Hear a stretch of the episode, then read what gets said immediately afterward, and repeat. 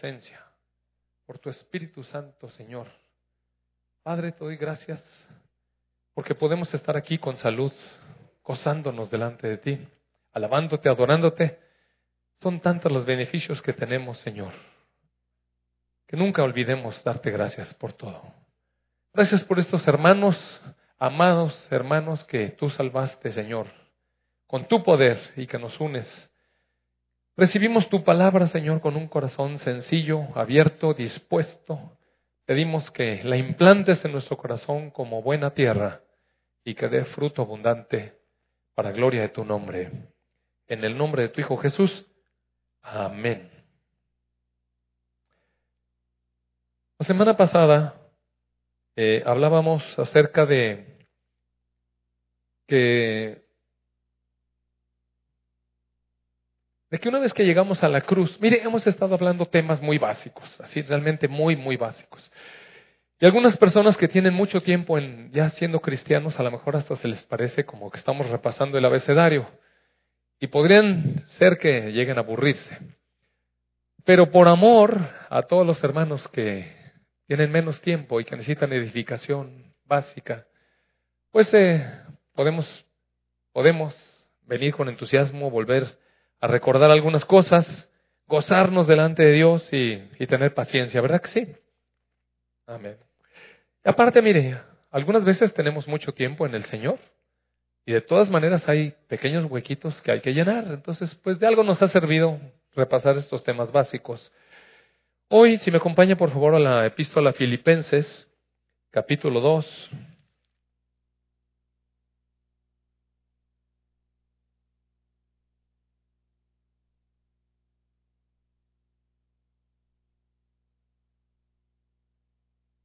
Eh, la semana pasada decíamos que nuestra vida realmente se divide en dos, antes de Cristo y después de Cristo. La humanidad está dividida en dos, antes de Cristo y después de Cristo.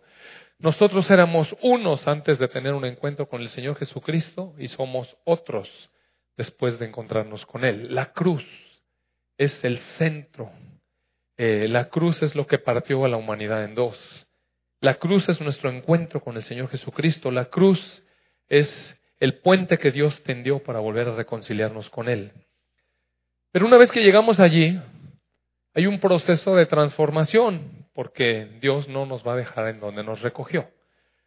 Mire, en el capítulo 2 de Filipenses,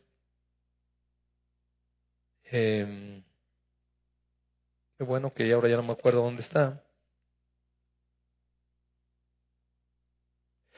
Eh, verso 12, verso 12, Filipenses 2, verso 12.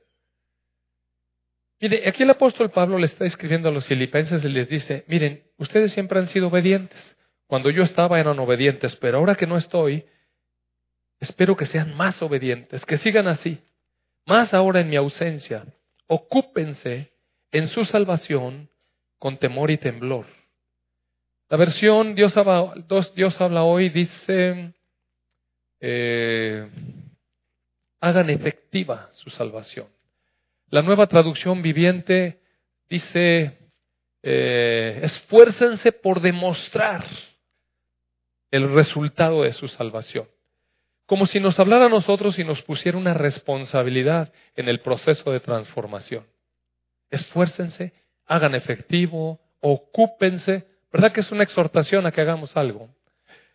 Y más adelantito en el siguiente versículo dice, porque Dios es el que en ustedes produce así el querer como el hacer por su buena voluntad. Entonces, hay una parte que Dios hace, que es poner los deseos en nosotros, unos deseos que no teníamos antes, pero ahora sí los tenemos. Dios los puso. Él puso ese deseo, pero también pone el cómo hacerlo, el cómo llevarlo a cabo, y, de esto voy a hablar hoy. Eh, vamos a partir esta enseñanza del proceso. Proceso es una transformación, es un proceso. Mire, Dios no llega con una varita mágica, como en el cuento este, ya ni me acuerdo qué cuento era, yo creo que la Cenicienta, donde agarra unos ratones y les da así, ping, y los convierte así en pajes, y agarra una calabaza y la convierte en carroza. Mira, así no es el proceso. El proceso de Dios es lento, suave, pero efectivo, profundo, real. No es magia, es transformación verdadera en Cristo. Entonces hay dos partes. Una parte que nos toca a nosotros, donde la palabra nos dice, ocúpate, haz efectiva tu salvación, esfuérzate por demostrar el resultado de que tienes a Cristo en tu corazón, y eso lo voy a tratar la próxima semana. Esta semana, dentro de este proceso de transformación, vamos a ver cuál es la parte que le corresponde a Dios. ¿Cómo es que Dios lleva a cabo nuestra transformación? Y es que, mire, amados hermanos, ¿sabe que en la mañana estaba yo pensando que a veces la gente dice que no hay Dios porque mire cómo está la cosa en el mundo y cuánta maldad, si Dios fuera tan poderoso. Mire usted, la verdad es que una vez que nosotros decidimos tomar nuestro camino como humanidad, si Dios, si Dios nos abandonara a lo que nosotros somos, miren, nos hubiéramos destruido ya. Porque hay tanto egoísmo, hay tanta vanidad, hay tanta competencia, hay tanta hostilidad, hay tanta violencia, hay tanta maldad, pues, que ya nos hubiéramos acabado, mire, unos a otros, nos hubiéramos destruido, despedazado. La verdad es que la humanidad prevalece, digamos, se sostiene por el amor que Dios le prodigó a través de un pueblo y a través del cuidado que ha tenido este pueblo, que es el pueblo de Israel. Y lo bendigo. Y nosotros también bendecimos al pueblo de Israel. Por eso es que la humanidad se sostuvo. Pero en ese amor que tiene Dios por toda la humanidad, envió a su Hijo. Ahora, ahora la iglesia es la sal del mundo. La iglesia es la luz en medio de una generación de tinieblas. Oiga, a veces no tenemos idea cuántas tinieblas hay en la luz. Mire, si no, si no estuviera cerca Dios. Entonces, la verdad es que Dios no tiene obligación con nosotros. Mire, nosotros decidimos apartarnos de Él. Nosotros decidimos abandonar la comunión con Dios. La salvación es del Señor, dice la Escritura. Nadie llega a Dios si Dios no va por nosotros y nos rescata y nos pone la luz de su Espíritu en el corazón y nos llama con llamamiento santo. Todo eso, todo eso lo sabemos nosotros. Y antes de, de ser cristianos, antes de nuestro encuentro con Cristo, la verdad es que cada uno de nosotros tomó decisiones.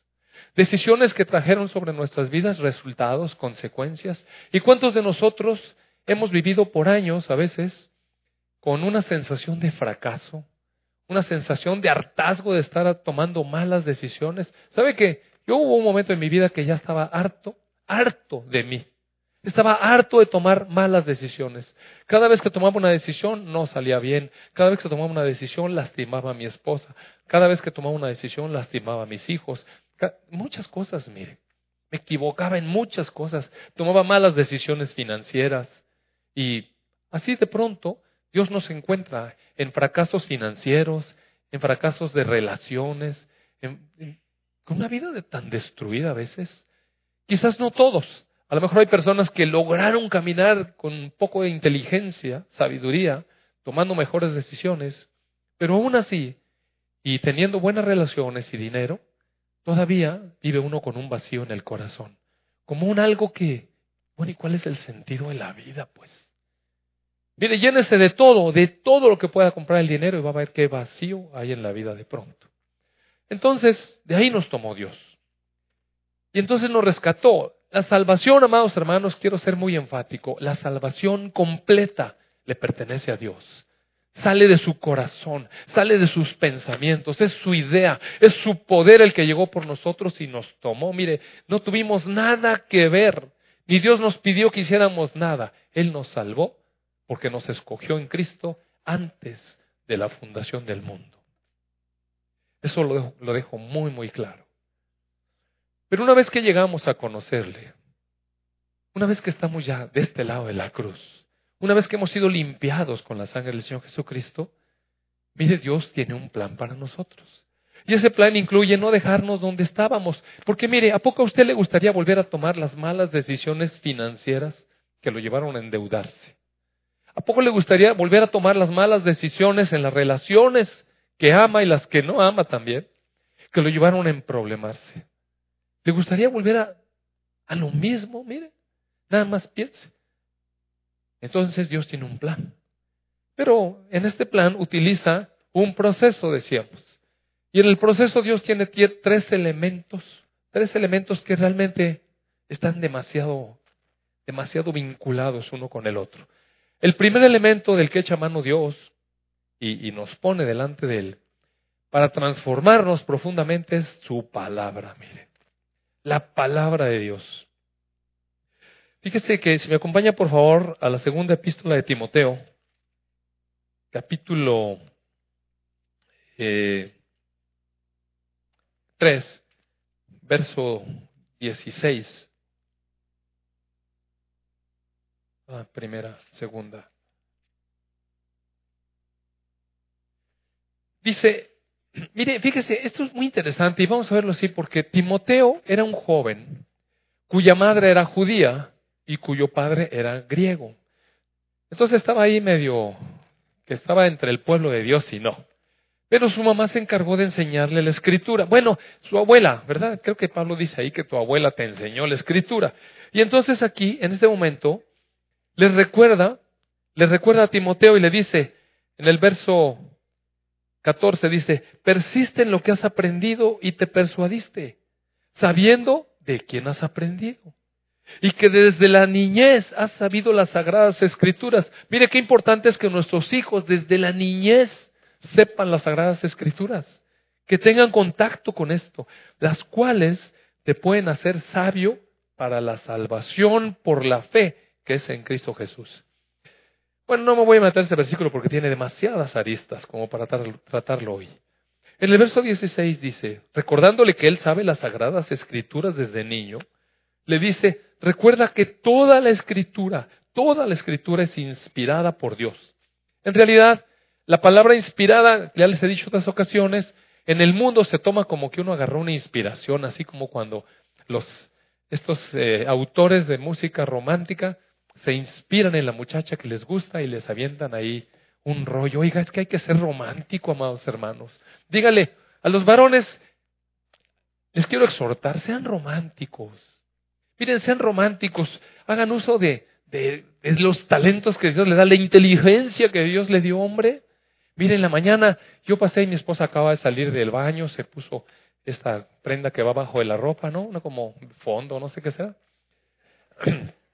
Y tenía su talquito aquí y entonces me le quedo viendo y le digo, Car, no sé cómo puedo vivir con una mujer tan bella sin volverme loco. ¡Wow! Dijo. No le diga eso a su esposa porque esa ya está quemada. Invente algo, mire que se le ocurre, bueno, me desvié, ¿por qué dije eso?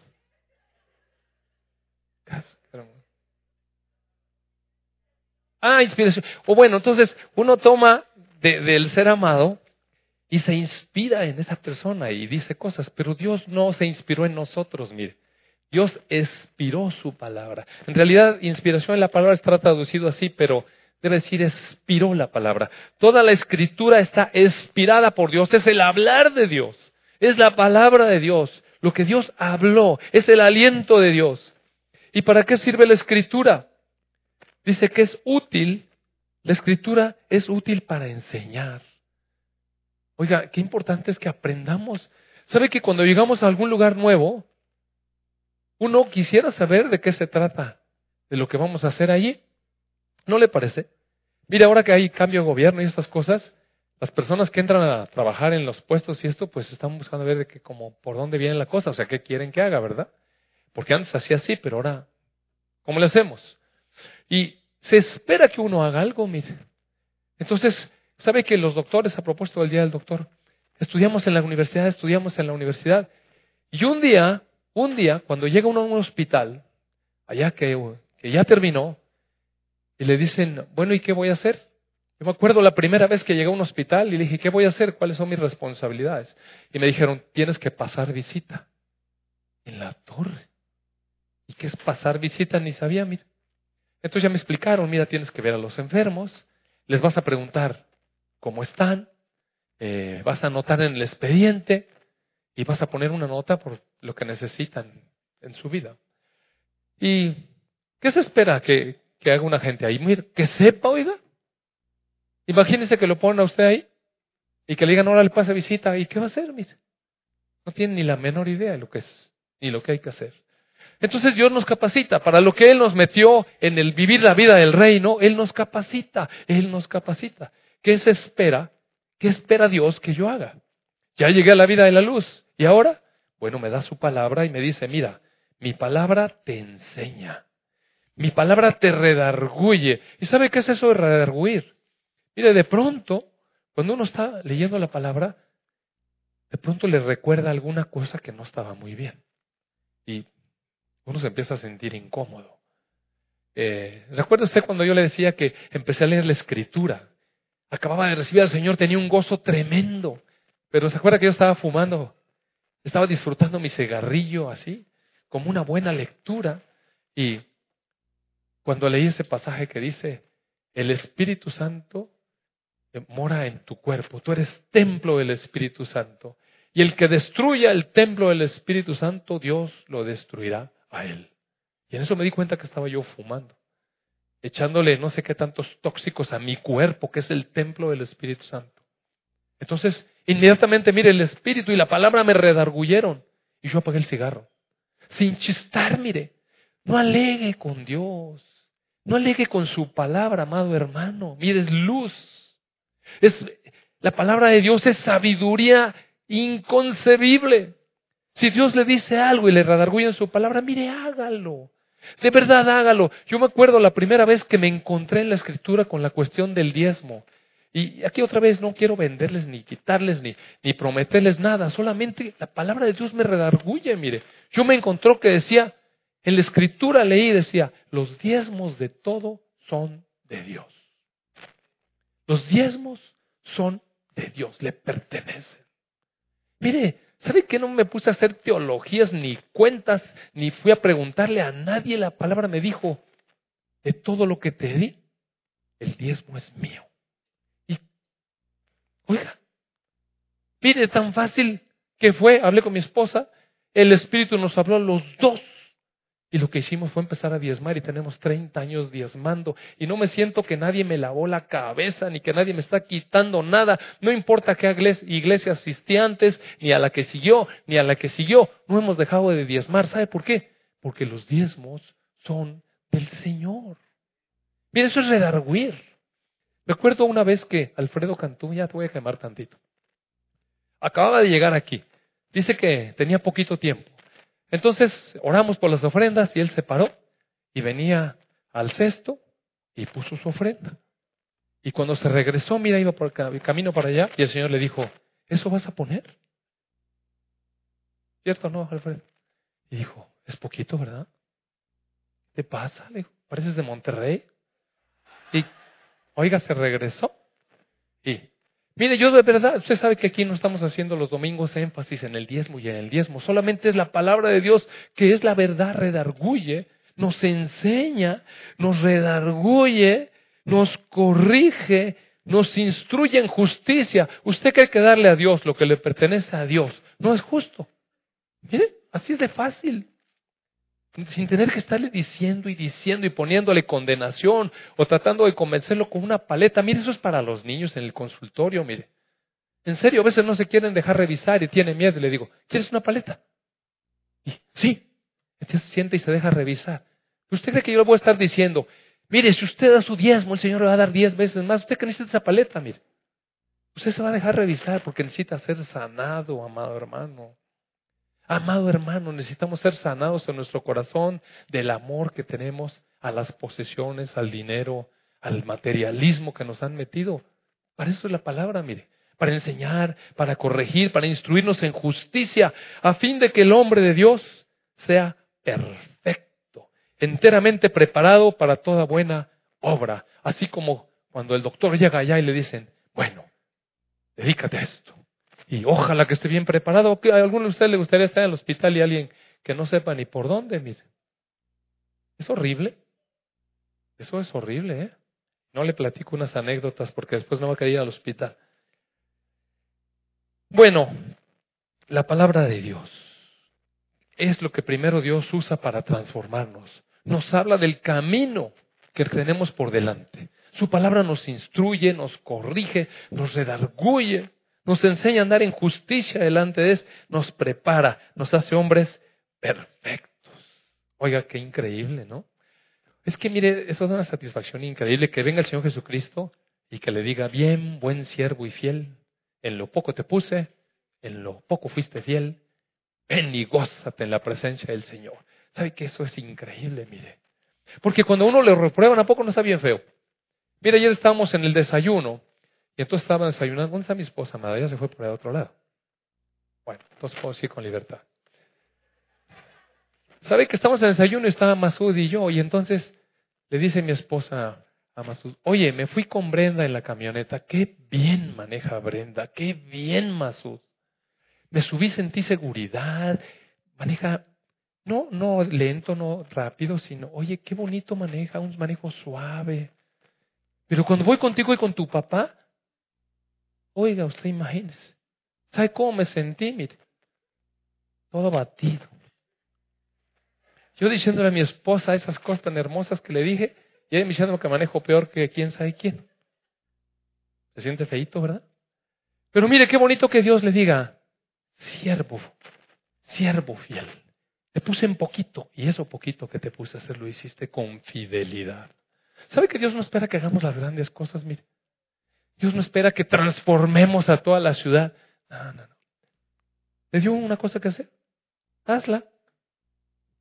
Por cierto, ahí te va Pablito, la respuesta que me pediste. El Señor me dijo, el oído es para oír, el ojo es para ver, que cada quien haga lo que le puse a hacer. Amén. Cada quien debemos hacer lo que Dios nos puso a hacer.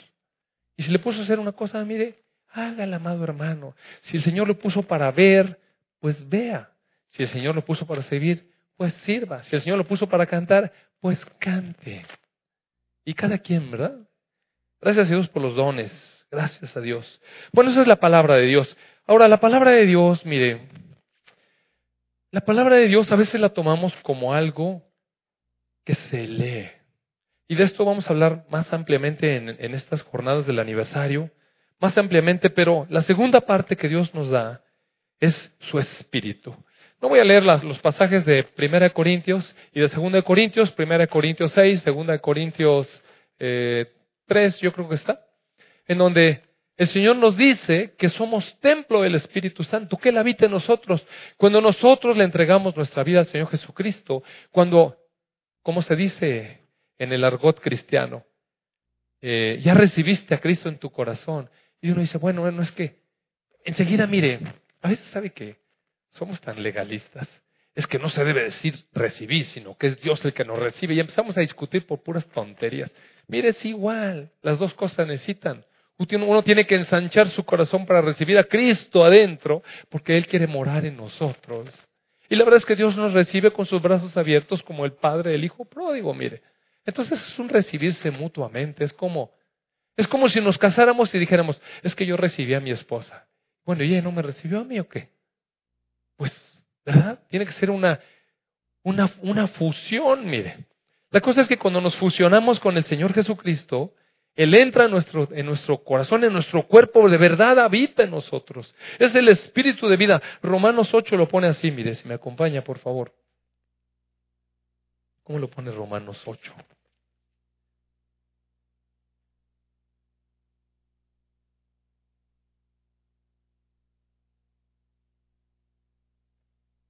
Verso 14 dice, porque todos los que son guiados por el Espíritu de Dios, estos son hijos de Dios. Pues no recibieron el espíritu de esclavitud, sino recibieron el espíritu de adopción por el que clamamos, Abba, Padre. El espíritu mismo da testimonio a nuestro espíritu de que somos hijos de Dios. Bueno, tenemos al espíritu en nosotros, amados. Tenemos al espíritu en nosotros. Pero a veces hablamos del Espíritu Santo y he leído unos buenos libros acerca del Espíritu Santo, pero todavía sin alcanzar a comprender qué es el Espíritu Santo. A veces yo he leído libros donde dicen, es que el Espíritu Santo es mi amigo, siempre voy con él así como, unos cuates, ¿no? ¿Recuerda usted cuando estaba en la secundaria? Yo me acuerdo que en la secundaria andaba con mis amigos abrazados.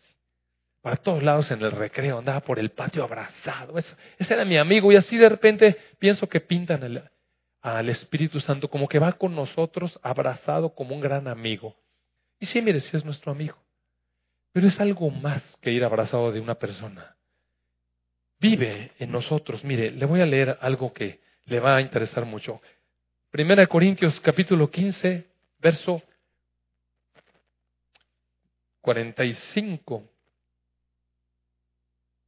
Dice, está escrito, fue hecho el primer hombre, Adán, alma viviente. Cuando Dios hizo Adán, a este hombre, le dio vida porque sopló de su espíritu, sopló el aliento de su boca sobre la tierra, recuerde usted. Entonces fue un alma viviente. Y el postrer Adán, o sea, el primer hombre, se llamó Adán. ¿Y quién fue el último hombre? El último Adán. Mira, el último hombre no va a ser el último que quede después de Apocalipsis aquí en la tierra. El último hombre para Dios es Cristo, el Espíritu vivificante. dice el verso 47, el primer hombre es de la tierra, Adán era de la tierra, terrenal. El segundo hombre, que es el Señor, es del cielo, ¿verdad que no queda ninguna duda? Mire quién es el segundo hombre, el Señor, que es del cielo. Y luego dice en el verso 49, Así como hemos traído la imagen del terrenal, traeremos también la imagen del celestial. Oiga, qué hermoso, mire, qué hermoso. Y dice, mm, bueno, es lo que le quería comentar de, de este espíritu vivificante. Y en 2 Corintios, capítulo 3, aquí es un pasaje que está hablando acerca de, de Israel y cómo es que Israel no ha logrado ver a Jesucristo todavía. Bueno, algunos. Porque usted recuerda, los apóstoles eran judíos. Entonces Israel, al principio, algunos sí recibieron al Señor Jesucristo. Pero mire qué interesante. A veces pensamos que porque estamos cerca de Dios y que la gente que se acerca a Dios, pero no es suficiente, amados. Sin el Señor Jesucristo no es suficiente, mire. Sabe que Israel es el pueblo de Dios, indudablemente del Dios verdadero, a quien le fueron dadas las promesas y la ley. Por, a quien Dios le derramó su amor, indudablemente. Sin embargo, sin embargo, no logró entender la ley. Mire, hablando de, hablando de Israel, dice en el verso 6, el apóstol Pablo dice, somos, nos, bueno, asimismo nos hizo ministros competentes de un nuevo pacto. Usted sabe que Dios tenía un pacto con Israel. Ahora hizo un nuevo pacto, el pacto de Jesús en su sangre, cuando tomó la copa con sus discípulos, se llama el nuevo pacto. No es un pacto de la letra, no se trata de la palabra aquí, no es que diga, es que Dios usa la palabra y hay que leer letras, no es, no es letras, mire. Es, no es de la letra, sino es del espíritu, porque la letra mata, pero el espíritu vivifica, como si Dios tomara estas letras y les diera una vida. Dice, si el ministerio de muerte, grabado con letras en piedras, fue con gloria, y eso está hablando del ministerio este donde se hacían sacrificios continuamente en un templo para arreglarse con Dios continuamente, por eso se llama ministerio de muerte, grabado con letras en piedras, y eso fue con gloria porque Dios lo escribió con su dedo en esas tablas de piedra. Dice, era tanta gloria que los hijos de Israel no pudieron fijar la vista en el rostro de Moisés a causa de la gloria de su rostro, la cual iba a perecer, se iba a morir como quiera. Dice, ¿cómo nomás será bien con gloria el ministerio del Espíritu? Y en el verso 13 dice, Moisés se ponía un velo sobre su rostro para que los hijos de Israel no se estuvieran fijando en él porque, porque resplandecía su rostro. Entonces dijo, no, mejor me voy a poner aquí algo que me cubra, porque la gente se va con la finta, inmediatamente empieza la idolatría. Dice, pero el entendimiento de ellos, ¿sí sabe quién está hablando? De Israel. El entendimiento de Israel, de los israelitas, se embotó. Y hasta el día de hoy, cuando leen el antiguo pacto, les queda el mismo velo no descubierto, el cual solamente quita Cristo. Y aún hasta el día de hoy, cuando se lee, a Moisés, el velo está puesto sobre el corazón de ellos y por eso no pueden recibir al Señor Jesucristo. Mire, a veces yo veo a los cristianos en un esfuerzo tremendo por tratar de rescatar a Israel de eso y traerlo a Cristo. Amados hermanos, Cristo va a venir a ellos y los va a convencer, mire. Esa es otra cosa. Qué bueno, qué bueno que como cualquiera otro, se vuelva alguno a Cristo y el cielo se goza. Pero Israel entero va a ser convencido por la presencia del Señor Jesucristo cuando Él venga a la tierra otra vez. Mire, no se preocupe, Dios tiene un tiempo para Israel. Si Israel se convierte ahorita, ninguno de nosotros existiría. sabe. Es el tiempo en la iglesia. Entonces, el velo le va a ser quitado por Cristo, no se preocupe. Aunque hasta el día de hoy, cuando leen a Moisés, tienen un velo puesto sobre su corazón, dice, pero cuando se conviertan al Señor, el velo se quitará. ¿Y sabe una cosa? Un día todo Israel se va a convertir al Señor. Y le damos gloria a Dios por eso, mire. Pero el verso 17 dice algo muy interesante para la iglesia. Fíjese bien, porque el Señor es el Espíritu. ¿Sabe quién es el Espíritu Santo? El Señor Jesucristo, mire. ¿Sabe quién es el Espíritu? El Señor Jesucristo. El Señor es el Espíritu. Y donde está el Espíritu del Señor, allí hay libertad. Por tanto, nosotros todos, mirando a cara descubierta como en un espejo la gloria del Señor, somos transformados de gloria en gloria en la misma imagen como por el Espíritu del Señor. Es decir, nosotros leemos la palabra, la palabra está viva, ahorita vamos a ver eso, pero es el Espíritu de Cristo y Cristo mismo y el Espíritu Santo. Mire, Dios es uno, amados. Dios es uno. Cristo vive en nuestro corazón. El Espíritu Santo vive en nuestro corazón. Y estar pensando, viendo al Señor en nuestro espíritu, es lo que nos transforma poco a poco, poco a poco. ¿En qué nos transforma? ¿A dónde cree que nos quiere transformar a Dios? Dios. En la imagen de su Hijo Jesús, mire. Allí nos va a transformar el Señor. ¿Y cómo se va a notar que somos transformados a la imagen de su Hijo Jesús? Por el fruto, mire. Por el fruto que damos. Si el fruto que sale de nosotros todavía es el fruto de la carne, usted sabe los frutos de la carne, pleitos, contiendas, disensiones, herejías, idolatrías y sé que tantas, tantas cosas. Tantas, tantas alteraciones, tanta, tanta inmoralidad sexual. Bueno, no voy a hablar de todo eso. Pero cuando el Espíritu está dentro de nosotros y nosotros leemos la palabra con ese Espíritu vivo que vivifica las letras, ¿sabe qué? Poco a poco se va incorporando la palabra y vamos siendo transformados como por el Espíritu del Señor, vamos siendo transformados a la imagen del Señor. Y eso es un trabajo de Dios y es maravilloso, ¿sabe? Hay que leer la palabra, déjame decirle. Hay que leer la palabra. Usted tiene que poner un lugar, sentarse, abrir su Biblia y leer. Porque el Espíritu de Dios que vive en usted lo transforma. El Espíritu le da vida a las letras y las vivifica y las hace realidad. Pero ¿quién tiene que sentarse abrir su Biblia, mire. ¿Sí entiende un poco cómo es la cosa? Ahora, finalmente, aquí está cómo se mezcla el Espíritu de Dios que está en nosotros y la palabra. Si me acompaña, por favor, Hebreos 4. Hebreos capítulo 4. Bueno, ustedes saben esa cosa de memoria. Recuerda usted, la palabra de Dios es viva y eficaz.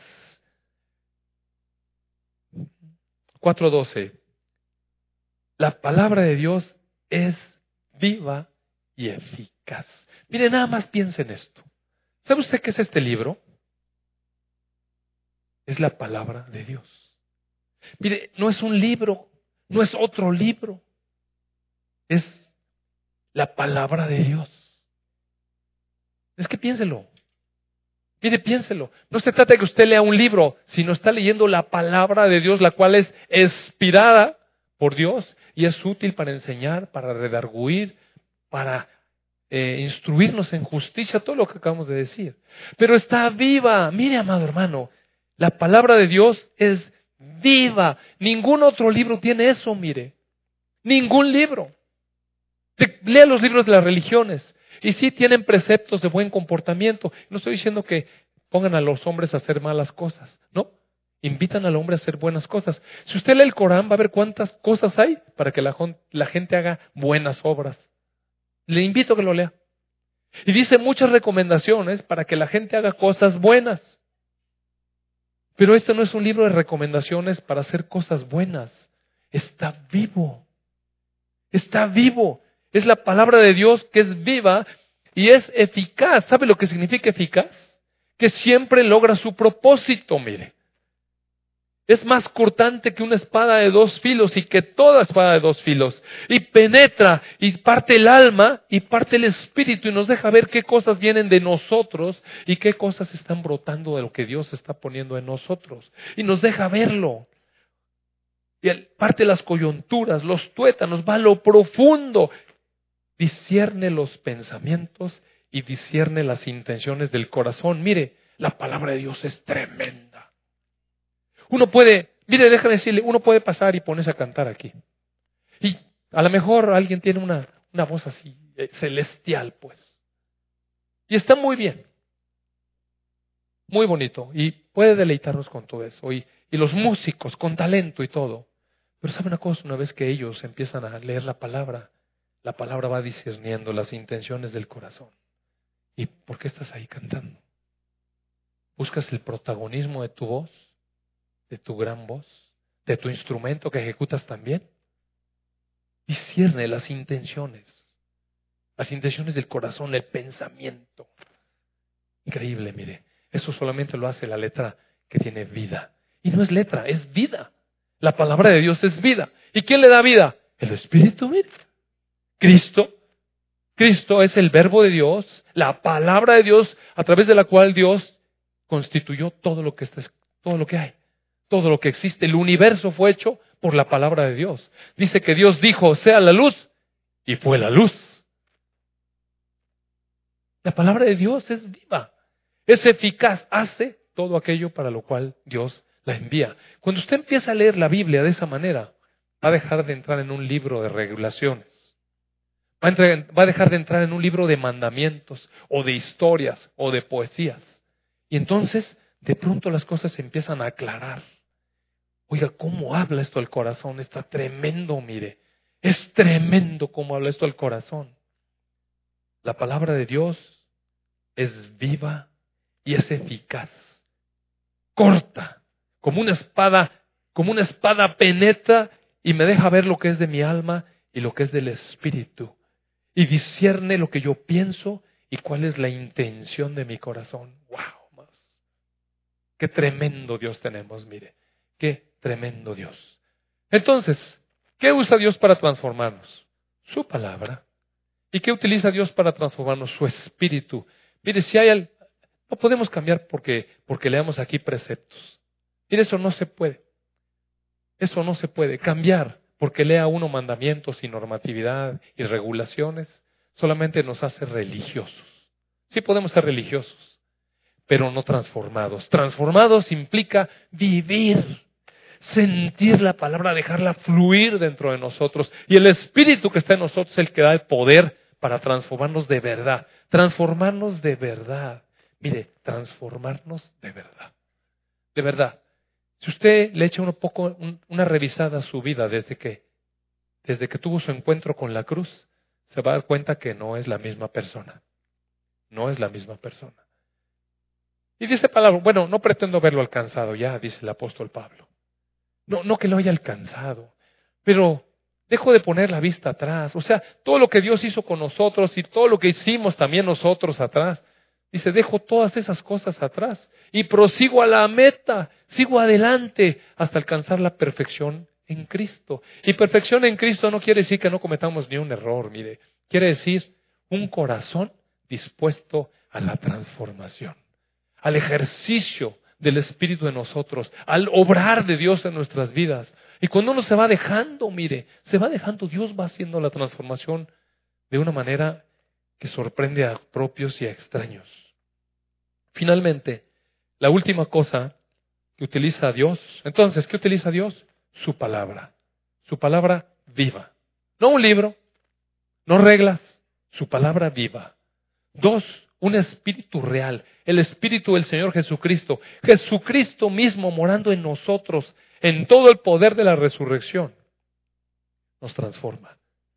Nos transforma de verdad para la gloria de Dios, no para la nuestra, sino para la gloria de Dios.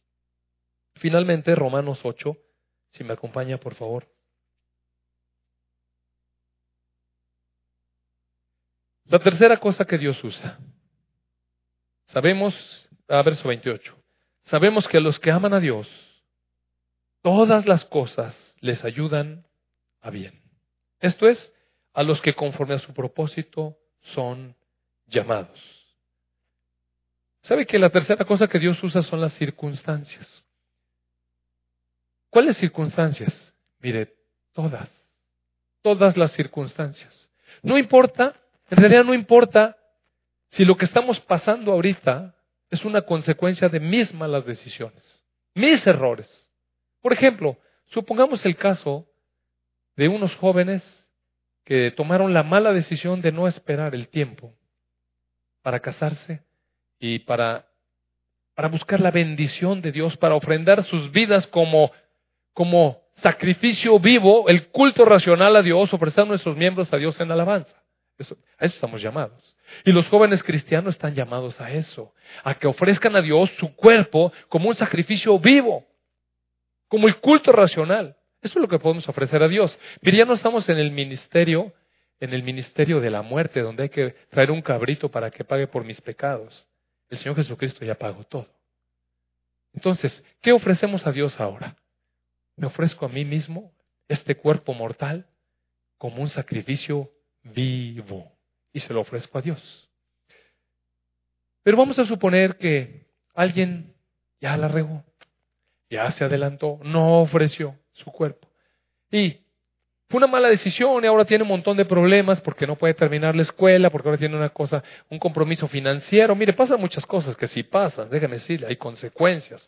El, el dolor que trae a su familia, muchas cosas. O sea, sí pasan cosas. No es que no pasan, sí pasan. Y aquí se sufre, aquí en la tierra se sufre. No es lo mismo haber terminado, haber preparado una casa, haber comprado los muebles con calma, todo bien, que compra toda la carrera y todo el segundo a ver qué te regalan. Mire, no es lo mismo, no es lo mismo. No es lo mismo. Se sufre. A lo mejor, bajo esas circunstancias, uno realmente se entrega a Cristo. Ya, en medio de una mala circunstancia. O a lo mejor en situaciones financieras. ¿Sabe que aquí en la iglesia nosotros hemos visto casos de personas que llegaron porque se endeudaron increíblemente? Sí, una vez, ¿sabe qué? Venía una persona que ya no viene. Nos decías que no me pagan, no me pagan en mi trabajo. ¿Recuerdas aquel Rogelio? ¿Cómo que no le pagan? No me pagan. Y Rogelio dice, a ver, enséñeme su talón de cheques. No, sí le pagaban. Lo que pasa es que él todo lo había comprado en Fonacot. Mire, tenía deuda aquí, deuda allá, deuda allá. Pues todo su sueldo se iba a pagar puras deudas. Sí le pagaban. Pero él tomó malas decisiones financieras, ¿sabe? Ahora no tenía para la familia, lo estuvimos apoyando meses hasta que un día el Señor nos habló y nos dijo, van a ir y van a dar una visita en su casa, ¿te acuerdas? Ya no voy a platicar de eso, pero... Bueno, amados hermanos, a veces, mire, llegamos así. No importa las circunstancias, a lo mejor fue culpa de nosotros, a lo mejor, a lo mejor fue culpa del diablo, mire. A lo mejor las circunstancias que estamos pasando fue culpa del diablo. Recuerda usted Job. Job varón perfecto delante de Dios, hace lo recto delante de Dios. Y sin embargo el diablo llega allá con Dios y le dice, dame chance de darle una sacudida a este. ¿Y qué sacudida, mire? ¿Qué circunstancias pasó Job? Perdió su familia, perdió sus posesiones, le dio roña y aparte de todo su esposa le estaba diciendo de cosas. Oiga, qué horrible. ¿Y de culpa de quién fue? ¿De Job? No, mire, fue culpa del diablo. Dios lo permitió. Pero no importa si fue del diablo, no importa si fue del vecino, no importa si fue de su propia mala decisión, finalmente Dios toma todas las cosas, mire, todas. Para Dios es irrelevante de dónde vino el problema, mire.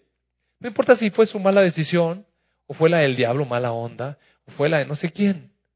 No importa de quién haya sido la circunstancia.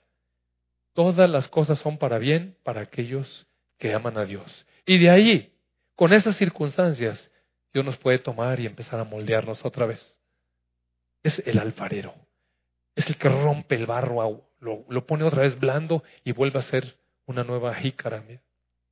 Entonces, amados, las circunstancias que estamos viviendo, si ponemos los ojos correctamente en Dios, deje de estar viendo de dónde vino. Mire, no practique el discernimiento espiritual.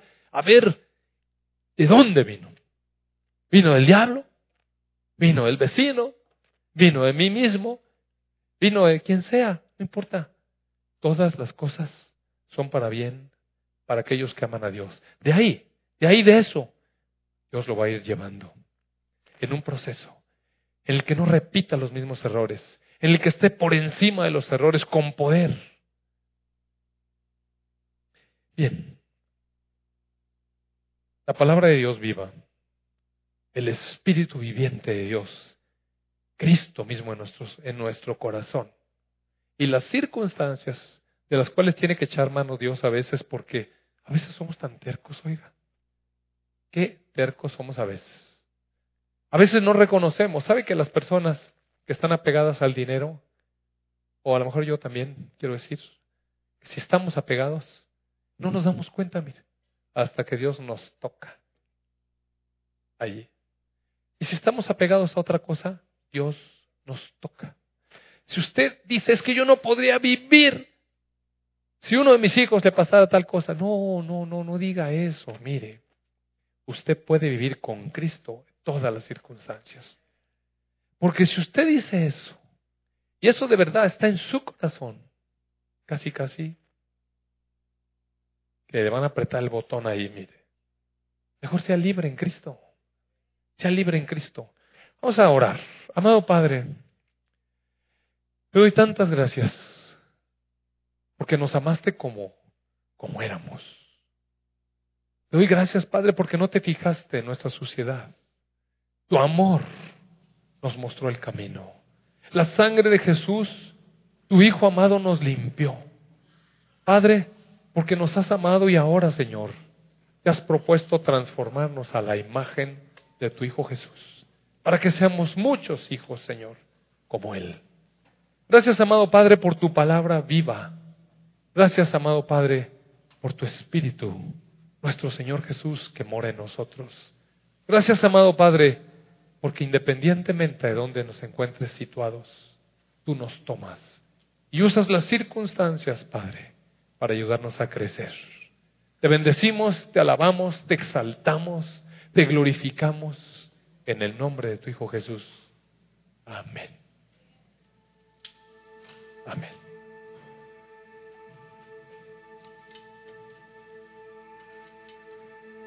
Vamos a adorar un momento.